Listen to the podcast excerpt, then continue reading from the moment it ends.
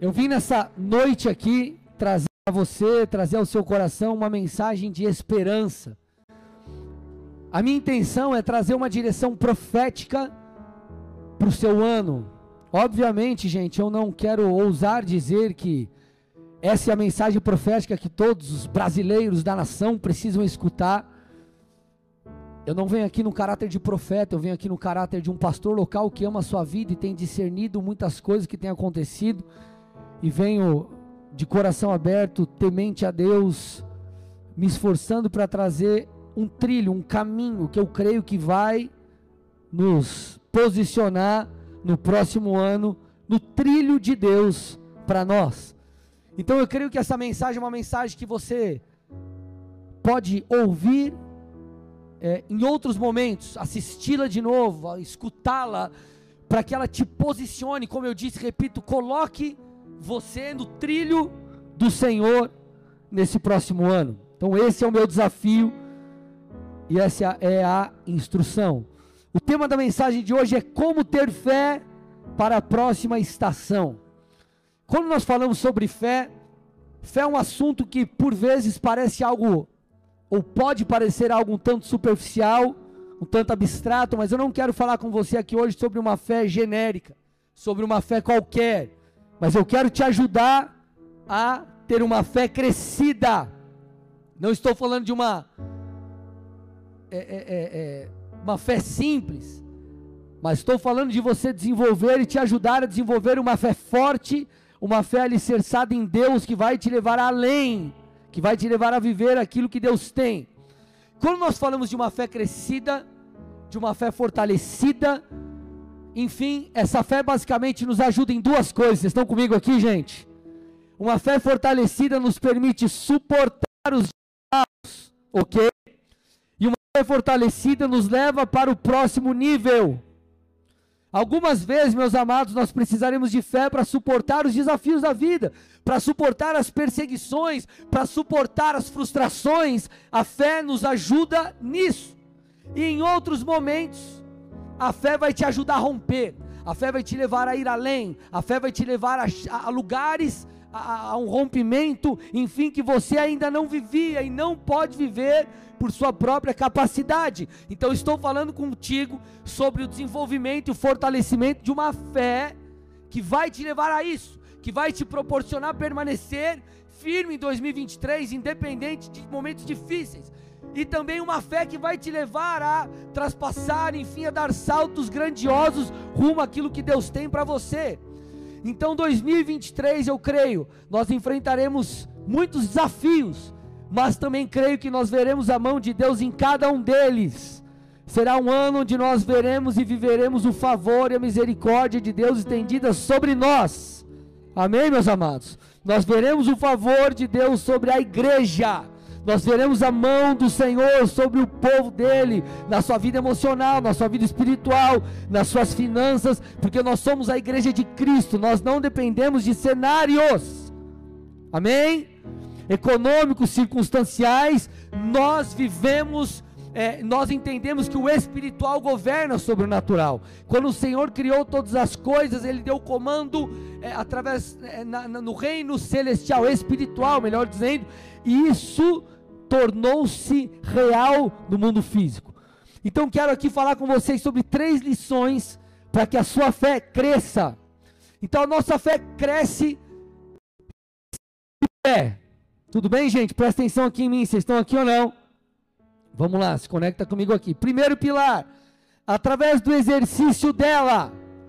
Quanto mais você usa a fé, mais ela cresce. Amém?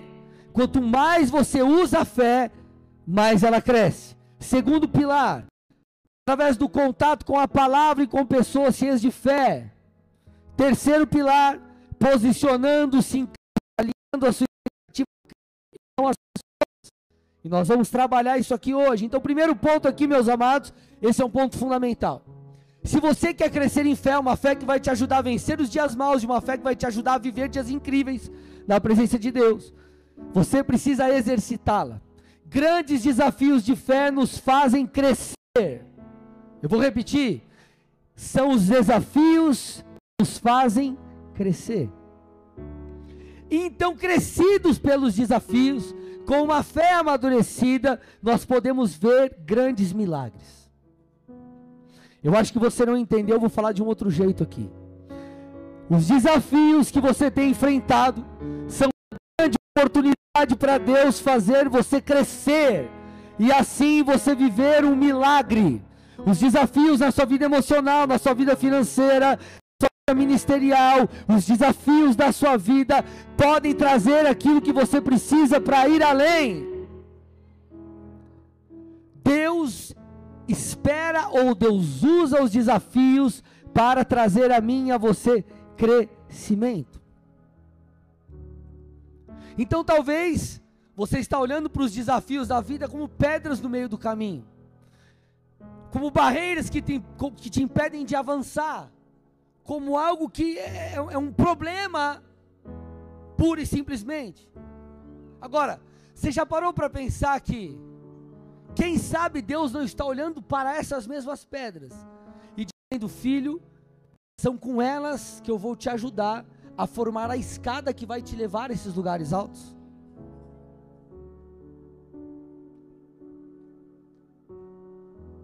Vocês estão aqui, gente? Às vezes nós olhamos para os problemas e às vezes Deus está dizendo: ei, o problema que você está enfrentando é através dele que eu vou trazer a solução que você precisa. É esse problema que vai te fazer crescer. Então, entenda, eu estou fazendo a sua fé crescer para que você viva coisas maiores. Quando os judeus, obviamente, grupos que perseguiam Jesus, eles acharam que matando aquele homem que eles julgavam ser um blasfemador contra Yahvé, com a morte de Jesus, acreditavam que tinham acabado com esse foco de, de blasfêmia, com esse foco é, é, é, de, de pessoas que estavam seguindo um suposto novo mestre, um falso mestre. Aquilo que pareceu isso para os judeus e o que pareceu o fim de tudo para os discípulos de Jesus com a sua morte, na verdade foi um recomeço para a humanidade. Então, o que parecia uma morte se tornou vida o que parecia algo ruim, na verdade, através disso, o Pai trouxe ressurreição. Então a morte de Jesus é como essas pedras que, essas pedras que nós olhamos no caminho e achamos que elas são uma barreira.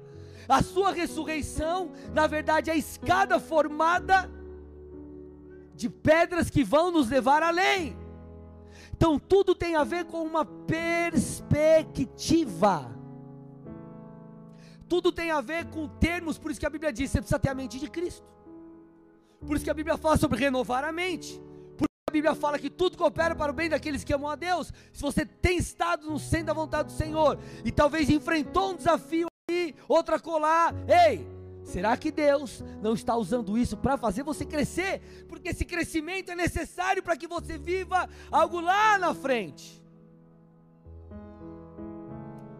Eu tenho um filho de oito, uma filha de quatro. Quatro, né? Quem é pai sabe o que eu estou falando, né?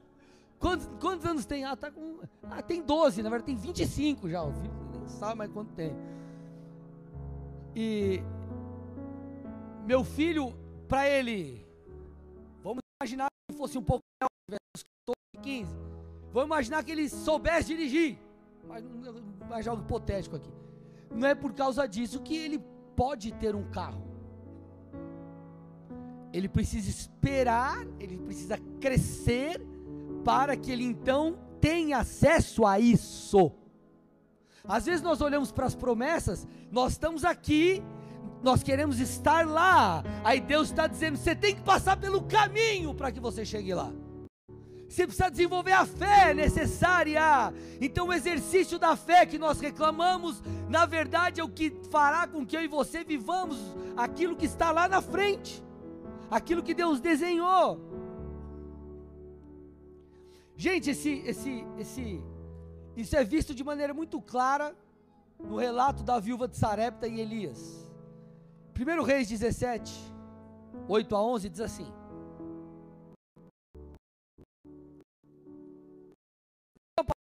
Elias, dizendo: Levante-se e vá a Sarepta, que pertence a Sidom, e fique por lá. Olha o que diz agora: Ali eu ordenei a uma viúva que dê comida para você. Então ele se levantou e foi para Sarepta. Chegando ao portão da cidade, encontrou uma viúva que estava apanhando lenha. Ele a chamou e lhe disse: Por favor, traga-me um pouco de água uma vasilha para que eu possa beber. Quando ela já estava indo buscar água, Elias a chamou e disse: Traga-me também um bocado de pão, por favor. Então, Deus fala assim: Elias, falta provisão onde você está, então vá até Sarepta, tem uma viúva que eu já ordenei que ela suprisse você, suprisse as suas necessidades. Elias chega lá, vê a viúva e fala assim: Ô oh, mulher, me dá um pouco de água e traga um pão para mim. Olha o que a mulher traz como resposta, versículo 12. Tão certo como vive o Senhor, seu Deus, eu não tenho nenhum pão assado. Tenho apenas um punhado de farinha numa panela e um pouco de azeite num jarro. E como você pode ver, apanhei dois pedaços de lenha e vou preparar esse resto de comida para mim e para o meu filho. Vamos comer e depois morreremos de fome. Gente, chegamos no impasse aqui. Deus chega para o profeta, fala, profeta, está faltando provisão nesse lugar, vai para outro. Eu já ordenei uma viúva que te sustentasse. Quando ele chega lá, gente, a mulher não tem o que dar. Então, o que, que, que aconteceu aqui? Será que Deus errou? Ou será que o profeta escutou de maneira errada? Será que houve um problema na comunicação entre o Senhor e Elias? Obviamente que não. Deus não errou. O profeta não entendeu errado. O fator era: Deus queria produzir um milagre na vida daquela viúva. Escute, Deus queria trazer provisão para aquela que não tinha nada. E foi assim que Deus fez. O texto continua. Elias então disse à mulher: Não tenha medo, vai e faça o que eu disse. Mas primeiro faça um pãozinho, ou faça o que você disse. Mas primeiro faça um pãozinho com o que você tem e traga para mim. Depois prepare o resto para você e para o seu filho. Assim diz o Senhor Deus de Israel: a farinha não vai acabar, e o azeite não vai faltar até o dia que o Senhor fizer chover sobre essa terra. Então o profeta entendeu o comando de Deus. Não houve erro na comunicação, não houve falha na comunicação. Deus queria abençoar aquela mulher. A mulher obedece a direção do profeta e nós vemos a promessa se cumprindo. Olha lá, versículos 15 e 16. A viúva foi e fez segundo a palavra de Elias. Assim comeram ele, ela e a sua casa durante muitos dias. A farinha não acabou, o azeite não faltou, segundo a palavra do Senhor. Por que, que eu estou lendo esse texto aqui com você? Para que você perceba que o desafio de fé de Elias e da mulher os fizeram experimentar um milagre. Às vezes Deus faz isso com a gente. Fala que eu vou fazer, você chega lá, não tem nada. Ei, Deus está querendo fazer um milagre. Deus está querendo produzir algo. Deus está querendo gerar algo. Ele está querendo fazer. Gente, a coisa não vai vir pronta. Você tem um chamado. Deus ele apontou um destino profético para você, mas você tem que construir para que isso aconteça. Foi o que Elias entendeu. Elias entendeu. Ele falou: oh, peraí.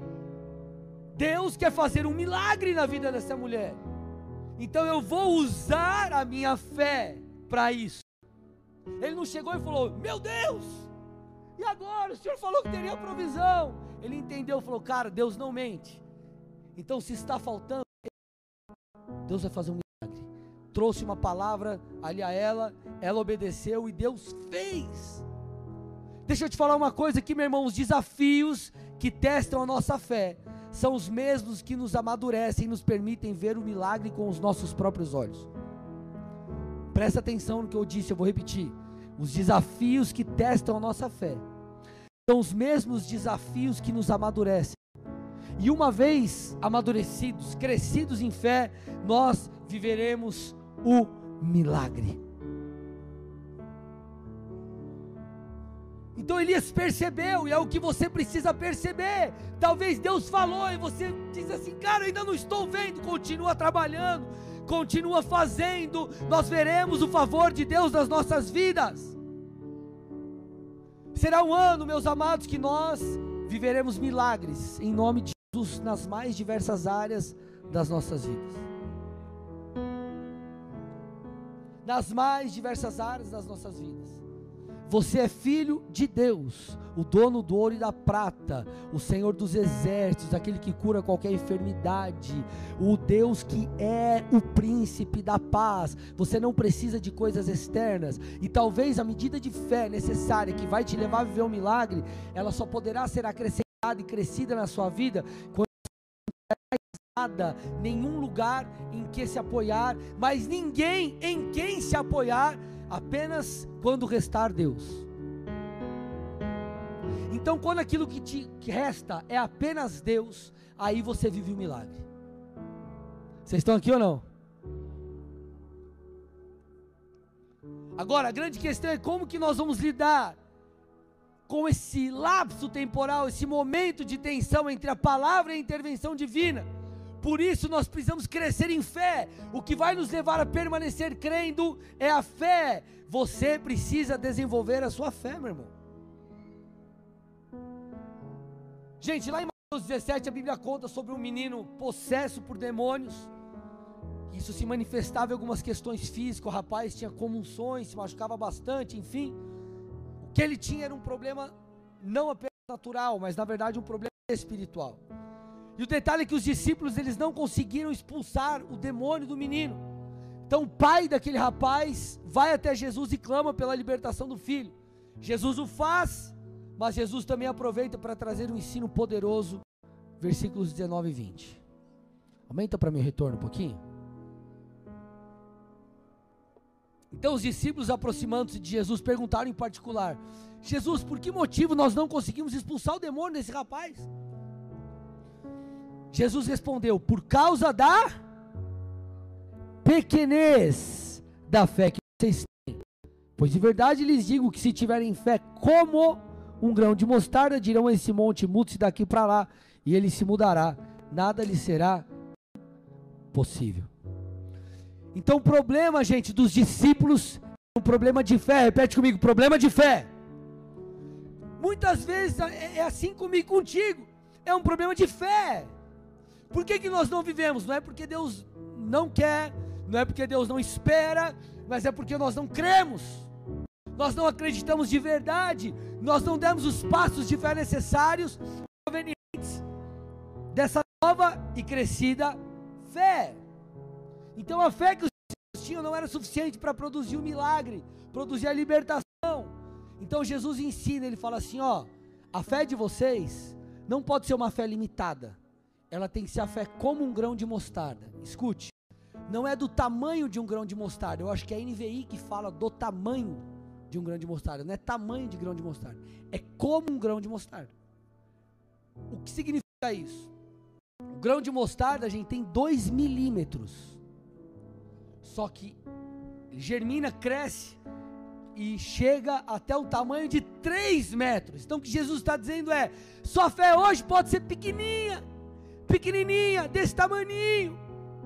Mas para você viver aquilo lá, ela tem que crescer. E para ela crescer, você tem que exercitar. Então hoje teu desafio de fé é tal desafio. Conforme o tempo vai passando, você vai tendo novos desafios. Uma criança tem os seus desafios de criança. Um adolescente tem desafios de adolescente. Um adulto tem desafios de adulto e a coisa vai mudando. Então a nossa fé precisa crescer. E certamente esse desafio que os discípulos tiveram com o menino que estava possesso permitiu que a fé deles crescesse. Da mesma forma que o desafio de provisão de Elias e da viúva de Sarepta também permitiu que a fé deles crescesse. Então não negligencie Talvez para você receber a promoção que você precisa no Senhor, você vai ter que passar, meu irmão, talvez por um MBA de fé. Talvez você já se formou, ensino médio, graduação. Pastor, foi tanta prova que eu já fiz até mestrado, pastor. Irmão, falta o doutorado ainda, irmão. O pós-doutorado. Então, o exercício da fé permitirá que ela cresça que eu estou tentando Talvez teu 2022 foi um ano repleto de desafios. E talvez 2023 você tenha novos desafios. Ei, glorifique a Deus em meio a tudo isso. Aprenda com os desafios, porque Ele proporcionará a você coisas, virtudes que Deus vai te dar para que você vivencie um milagre. Segunda coisa que nós precisamos ter é contato com a palavra e pessoas cheias de fé. Você conhece de trás para frente, frente para trás. Romanos 10, 17 diz que a fé vem pelo ouvir a palavra de Deus. A questão é, gente, se nós queremos ter fé, se você precisa de fé, se em 2023 você diz assim, pastor, eu tenho desafios, eu tenho projetos para minha vida espiritual, para minha vida financeira, meus negócios, familiares, familiar, eu preciso de fé. Você tem que se alimentar, ou você precisa alimentar a sua fé. Ó, vamos imaginar alguém que está lutando pela restauração do casamento.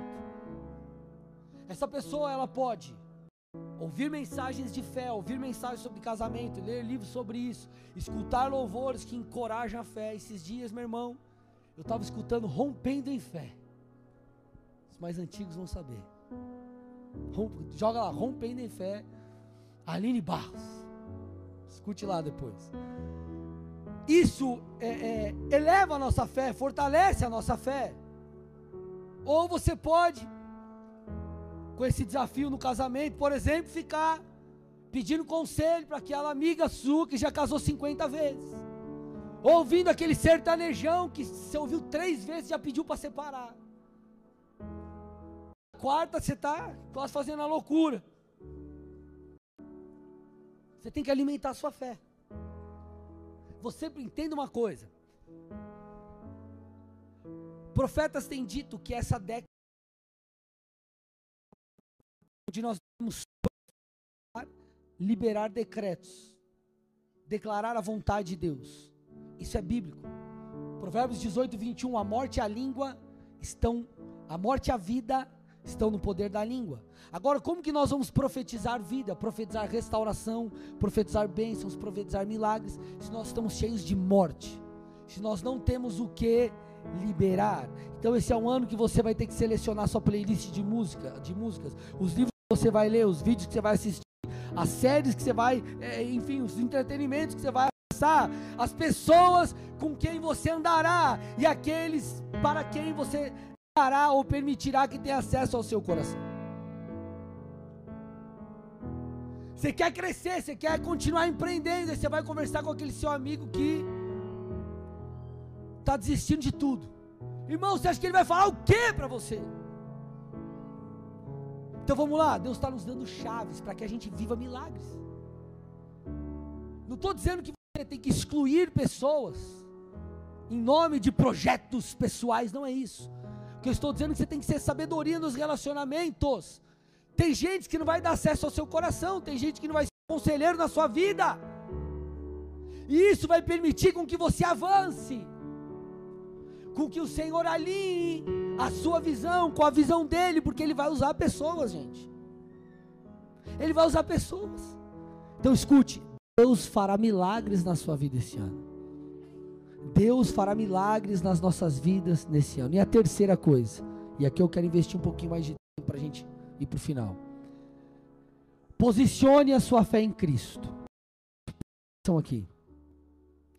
Talvez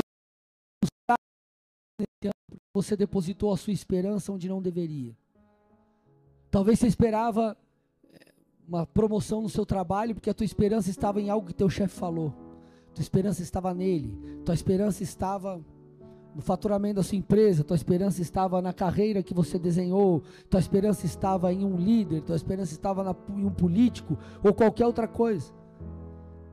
A sua e a minha esperança precisa estar em Deus. É óbvio, gente, que Deus usa pessoas, isso é fato. Tudo bem?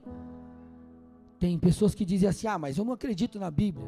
Por que você não acredita na Bíblia? É porque ela foi escrita por homens. Você queria que quem escrevesse o macaco?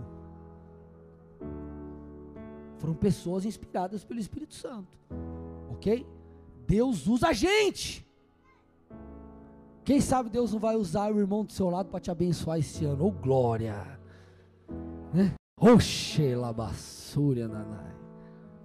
Te dá aquele tênis que você tanto quer. Aquele relógio que você está sonhando. Aquele japonês que você está babando para comer. Ó. Palavra ninguém deu glória, mas o japonês deram muito.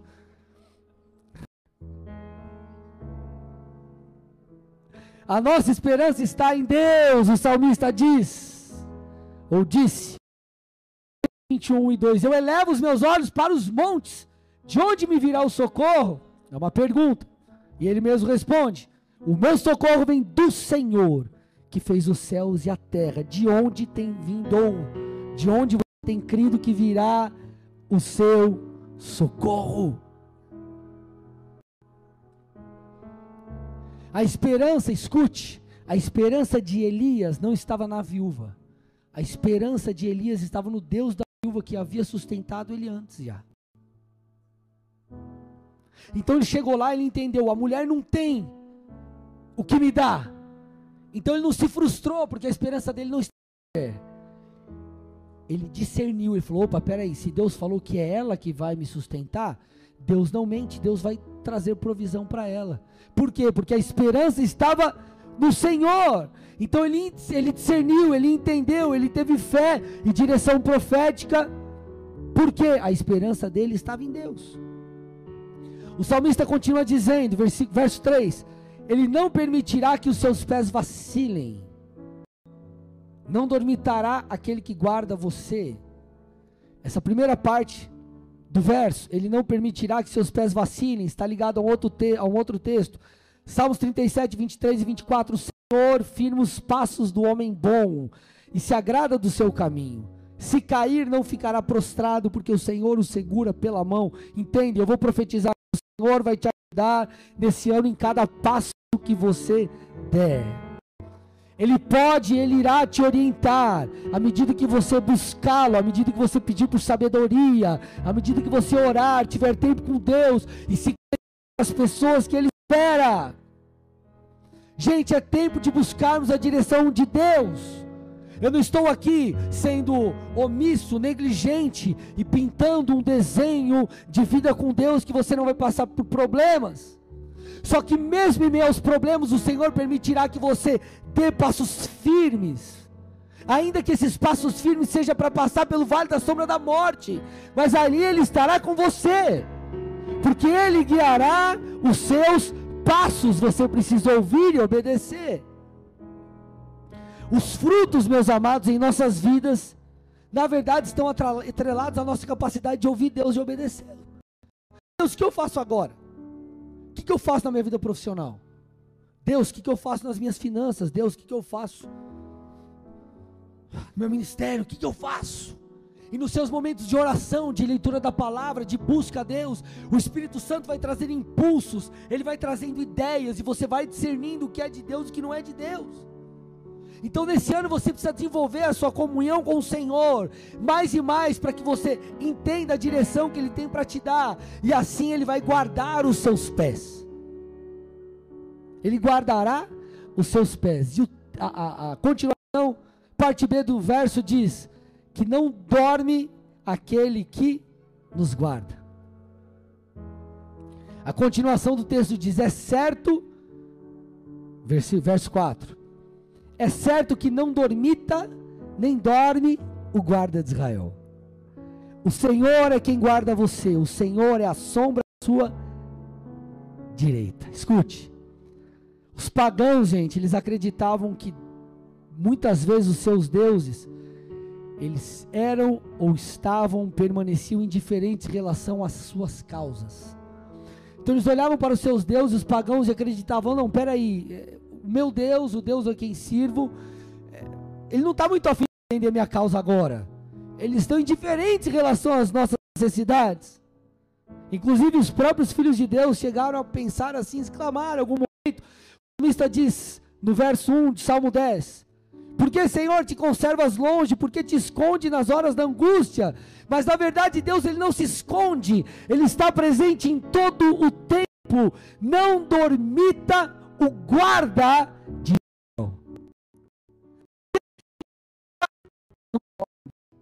ele não vacila, ele não fica cabeça voada.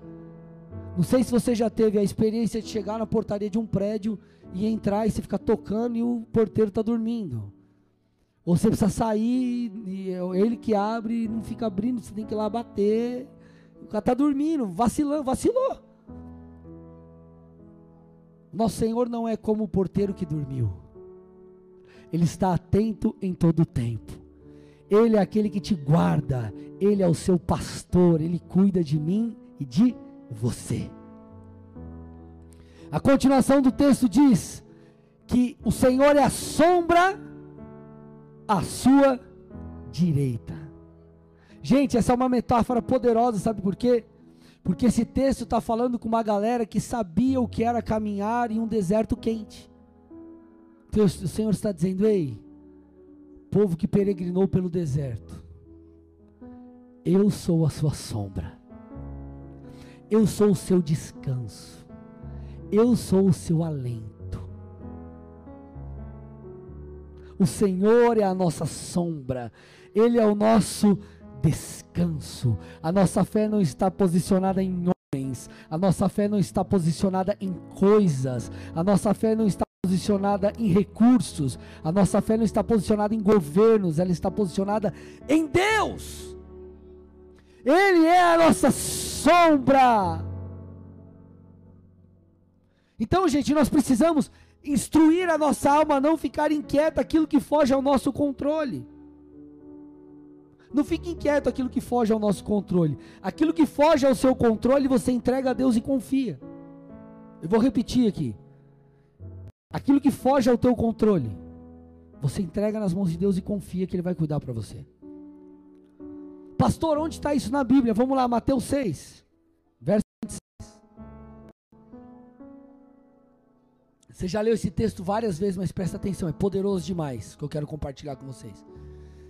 Observem as aves dos céus que não semeiam, nem colhem, nem ajuntam em celeiros. No entanto, o Pai de vocês que está no céu a sustenta. Será que vocês não valem muito mais do que as aves?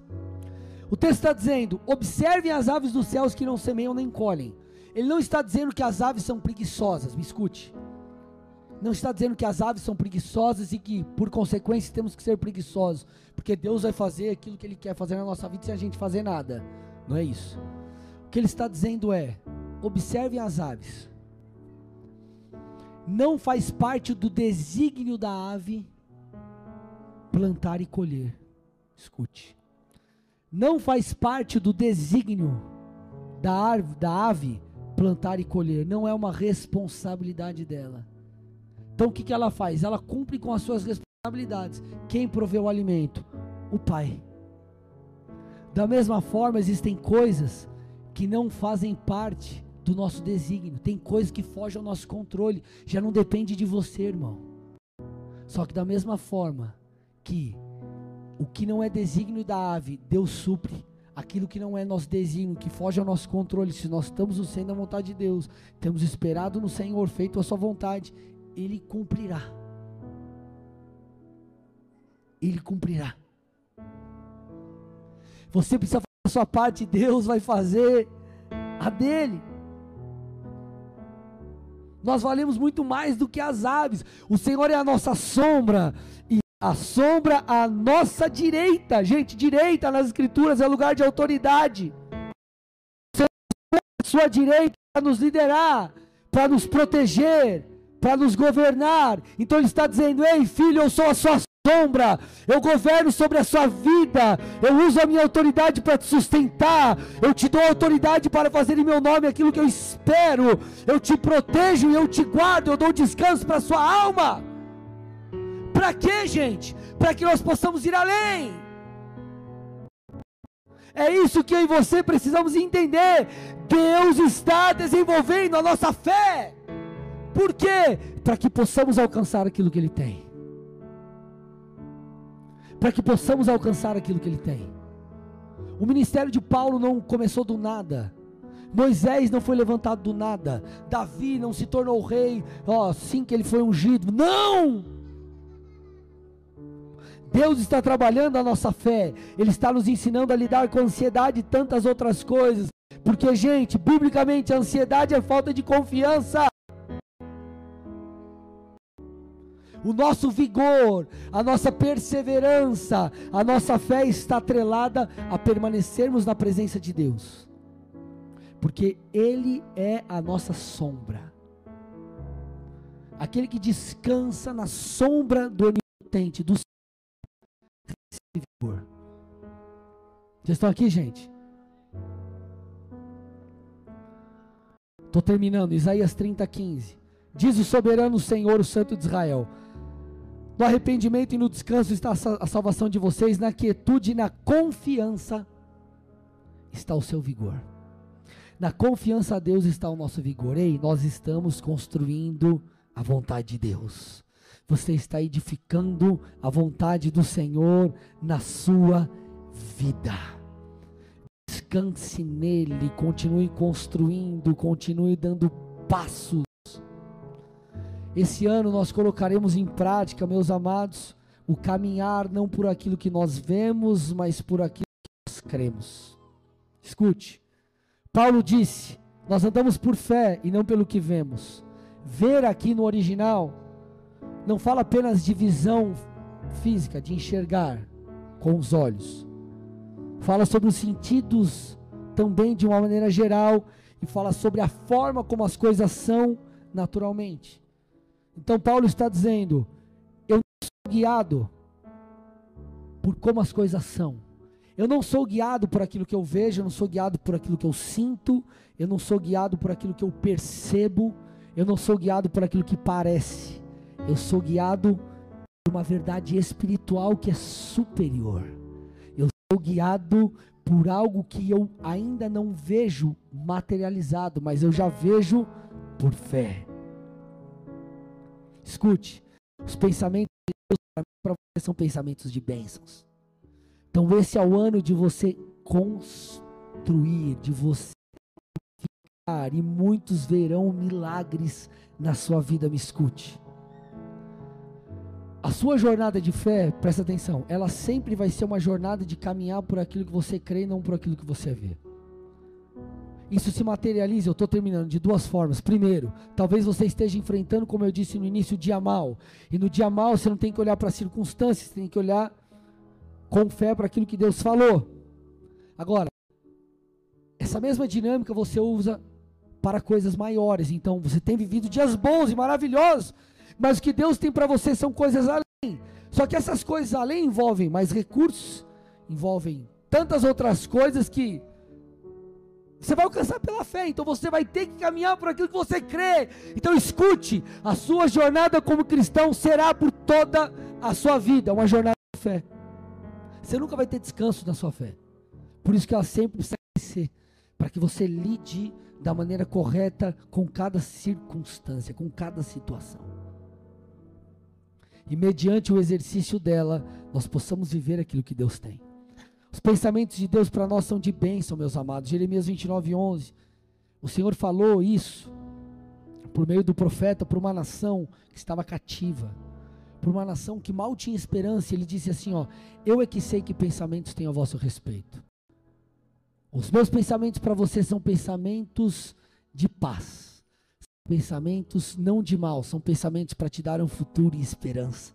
Então, os pensamentos de Deus para mim e para você são pensamentos de paz, de bênção. Obviamente, gente, nós não estamos isentos de lutas e de dificuldades, mas entenda, grandes coisas estão por vir. Daqui a pouco nós vamos ter um momento, eu vou emitir alguns decretos proféticos na sua vida, você vai receber, vai declarar com fé também viveremos isso. São os desafios que proporcionam milagres. Entenda isso. Milagre vem em meio a desafios. Deus se manifesta forte na nossa fraqueza. Deus toca pessoas através de coisas que Ele faz na sua vida. E muitas vezes Ele será glorificado porque pessoas olham ou vão olhar para você e vão falar, cara, ele não seria capaz de viver isso, mas Deus vai produzir um milagre nas suas finanças, na sua vida profissional, na sua vida ministerial, no seu casamento. Uau, Deus fez, então Deus se mostra forte nisso. O nome do Senhor foi glorificado porque ele pegou uma nação sem esperança e cumpriu aquilo que ele prometeu. Deus é especialista em tirar do monturo, do lixo, o necessitado e colocar entre os príncipes. Nosso Deus é um Deus de bênção, é um Deus que cumpre promessas, é um Deus de esperança, é um Deus que nos leva a viver grandes coisas. Agora, para grandes coisas precisamos ter uma grande fé, e para termos uma grande fé, nós temos que exercitá-la, nós temos que estar cheios da palavra, nós temos que nos conectar com as pessoas corretas. Nós precisamos desenvolvê-la. Amém?